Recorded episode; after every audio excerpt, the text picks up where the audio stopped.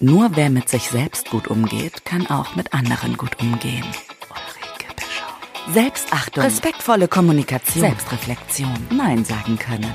Nimm dich raus und rein ins Ich. Ulrike Bischoff ist die Supervisorin an deiner Seite. Sie selbst änderte ihr ganzes Leben. Hier hörst du, wie du es schaffen kannst. Zusammen mit Ulrike und Schwarzbrot und Kamille, der Podcast für dein gelungenes Leben.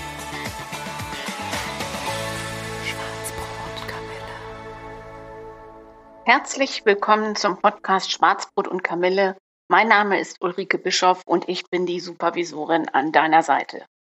Ja, jetzt sind wir schon am Ende der dritten Session des dritten Zehnerblocks meiner Podcasts oder meines Podcasts für dieses Mal, bevor es ein bisschen länger in die Pause geht und ich dann weitermache. Und wir haben uns mit den anderen Podcasts immer ähm, beschäftigt mit dem Thema ähm, Energievampire, Selbsterkenntnis, Selbstreflexion, alles ähm, der Hintergrund zu dem ähm, Seminar, was meine Kollegin und ich oder Viertagesretreat, was wir anbieten, äh, hemmungslos Umgang mit Blockaden. Und diese kurzen zehn Minuten waren immer dafür gedacht, um euch so eine Idee zu geben, äh, nicht nur was da passiert, sondern was einfach auch in euch steckt, was ihr vielleicht nicht seht, weil wir den Blick von außen haben und wie ihr damit euren Alltag so ein bisschen erleichtern könnt.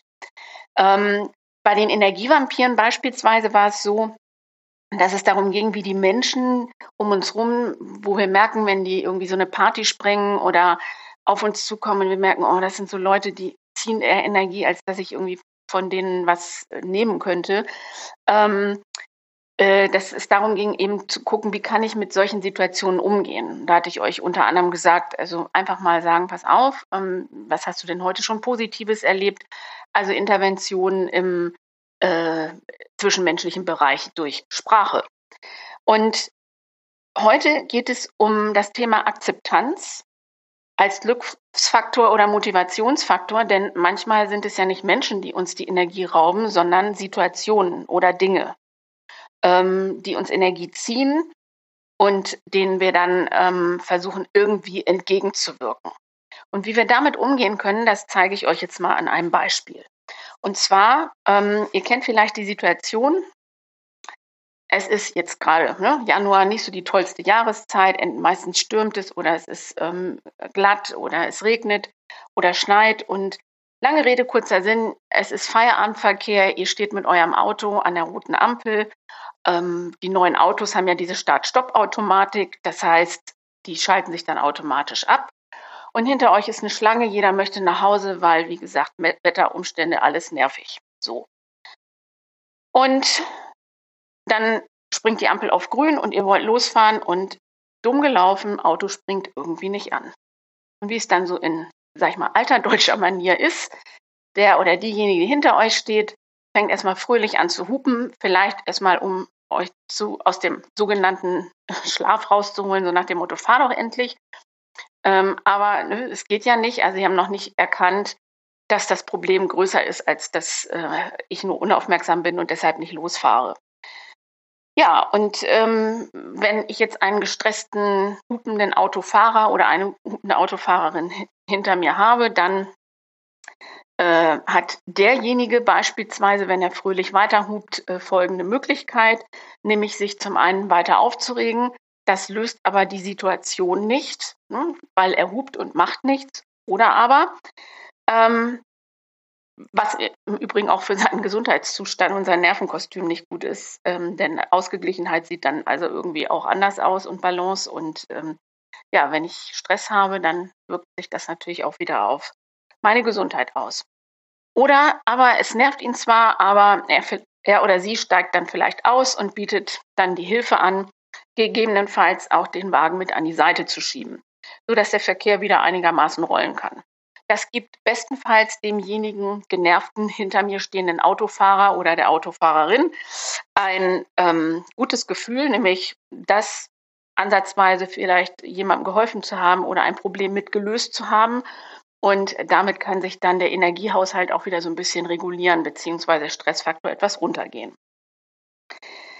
In solchen Situationen ähm, ist es wichtig, auch mal selber zu gucken, weil für mich selbst als diejenige, die diesen Stau jetzt verursacht, ähm, ist es ja auch Stress pur. Was mache ich, was kann ich, was ist hier gerade los und so weiter. Fakt ist, es ist, ich sage jetzt mal im optimalsten Falle, keiner in Lebensgefahr. Ähm, es ist lediglich in Anführungsstrichen nur das Auto, was gerade nicht anspringt und das, was dahinter passiert in der Schlange, das ist jetzt unschön, aber ne, wie heißt es immer so schön, shit happens. Also irgendwie ne, muss man ja mit so einer Situation umgehen können. Um meiner eigenen Ohnmacht entgegenzuwirken, die ich vielleicht in dem Moment entwickle, hilft bei mir immer Humor. Und natürlich muss man dazu manchmal auch ein bisschen schlagfertiger sein oder eine Idee haben, aber mir hilft es manchmal schon so, Bilder vor Augen zu haben. Und das heißt, meine Möglichkeit ist, ich nehme die Situation in die Hand, ich mache das Spiel zu meinem Spiel, ich steige aus meinem nicht mehr anspringenden Auto raus und klopfe fröhlich an die Scheibe des hinter mir hupenden Autofahrers, der dann vielleicht seine Scheibe runterlässt und sagt, entschuldigen Sie bitte. Oder ich sage dann, entschuldigen Sie bitte. Ähm, ich kann mich gerne auf Ihren Platz setzen und weiterhupen, wenn Sie vielleicht mal schauen würden, warum mein Auto nicht anspringt in der Zwischenzeit. Humor hilft, Schärfe aus einer angespannten Situation zu nehmen. Und mit so einem Satz veranschaulicht das vielleicht auch demjenigen, der da sitzt, in dem Moment, wenn ich meine Hilfe nicht anbiete und dem, also dann, ne, hier Hupen bringt irgendwie uns auch alle nicht weiter. Und darum geht es. Ähm, es geht darum, zu gucken, was kann ich tun, damit ich die Kuh vom Eis bekomme. Es geht auch darum, diese Situation jetzt erstmal so zu akzeptieren, wie sie ist und dann danach zu beurteilen, ob ich Einfluss nehmen kann und wenn ja, wie ich Einfluss nehmen kann.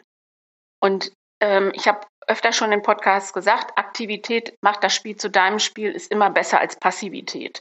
Ja, weil ich dann auch selber das Gefühl habe, ich tue hier gerade etwas. Ich mache was, damit eben die Situation entschärft wird. Ähm, andersrum, das Motto heißt dann eben, mach das Beste aus der Situation. Wo ist mein Einflussbereich? Bis wohin geht der? Und wie kann ich, wenn es auch keine perfekte Lösung ist, aber zumindest irgendwie ein Signal geben, hey Leute, ähm, ich habe hier gesehen, wir haben hier ein Problem, ähm, wir sind dran, das zu lösen. Ja, und ähm, wenn ich dann also feststelle, dass ich an keiner Schraube drehen kann, dann heißt es eben, die Situation zu akzeptieren, daher auch Akzeptanz und sie so anzunehmen, wie sie ist. Und einen Weg dafür zu finden, mit dieser Herausforderung und ähm, umzugehen und letztendlich im Nachhinein, meistens im Rückblick, auch den Frieden mit so einer Situation zu schließen. Und dann heißt die alles entscheidende Frage, was brauche ich, damit ich diese Situation annehmen, akzeptieren kann, beziehungsweise auch zukünftig vielleicht da entsprechend anders handeln kann. Manchmal hilft genau in solchen Situationen, und das wissen viele nicht, ähm, bei Dingen, die uns ähm, aufhalten, wo wir mit angezogener Handbremse unterwegs sind, wo wir merken, ey, ich weiß nicht, ich fühle mich ohnmächtig, ich weiß gar nicht warum. Da hilft ganz oft Coaching oder Supervision, um mal einen Blick von außen zu haben, warum bin ich eigentlich in solchen Situationen so, wie ich bin? Warum fehlt mir da die Leichtigkeit? Warum fehlt mir da die Schlagfertigkeit? Und was kann ich zukünftig ändern?